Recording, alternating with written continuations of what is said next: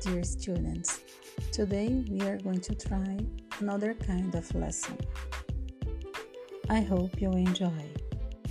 Nós vamos iniciar com o caderno do aluno São Paulo Faz Escola, é, página 180.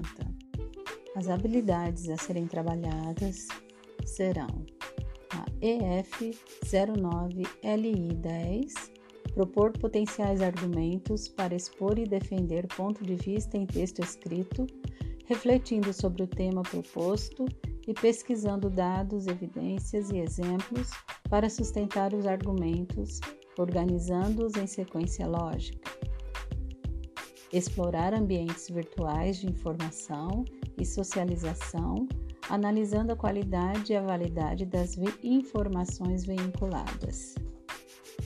Então, nós vamos na escrita construir argumentação e vamos também explorar informações em ambientes virtuais. Well, let's start. First of all, I'm going to ask you to look at the picture and on your notebook, answer the questions about them. The first question What do you see? What do you think about that? What does it make you wonder? Então, traduzindo, você vai primeiramente olhar na figura e no seu caderno vai responder as questões. O que você vê? O que você pensa a respeito da figura? O que ela faz você imaginar? Preste atenção porque tem duas figuras, ok?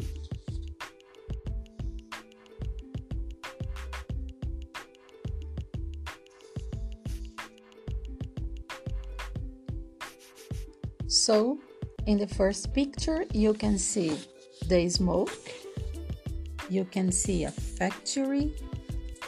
Né? Na primeira figura, você pode ver fumaça, a fábrica, né?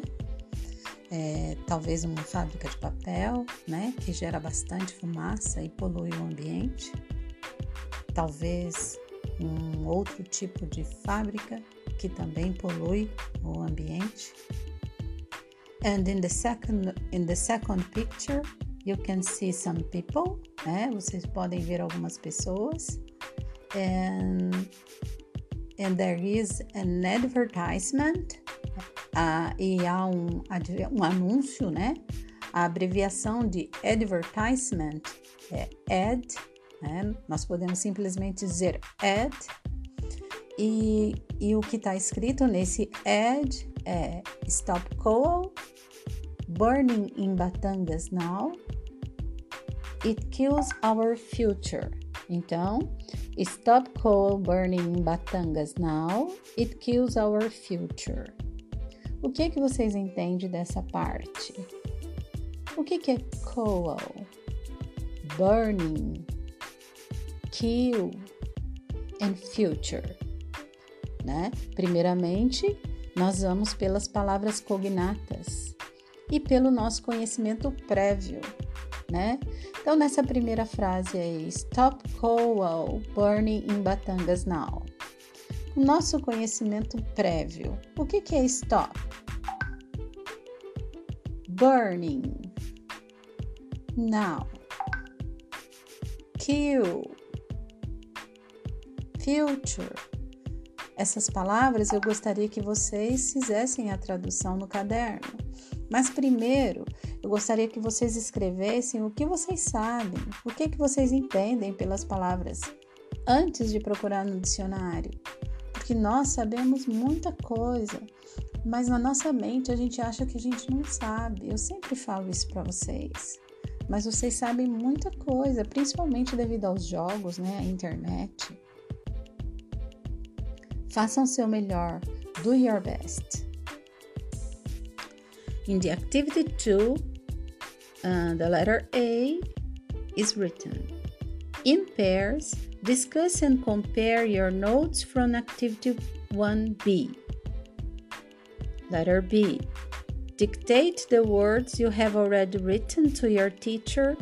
You can say in Portuguese if you don't know the word in English. Letter C.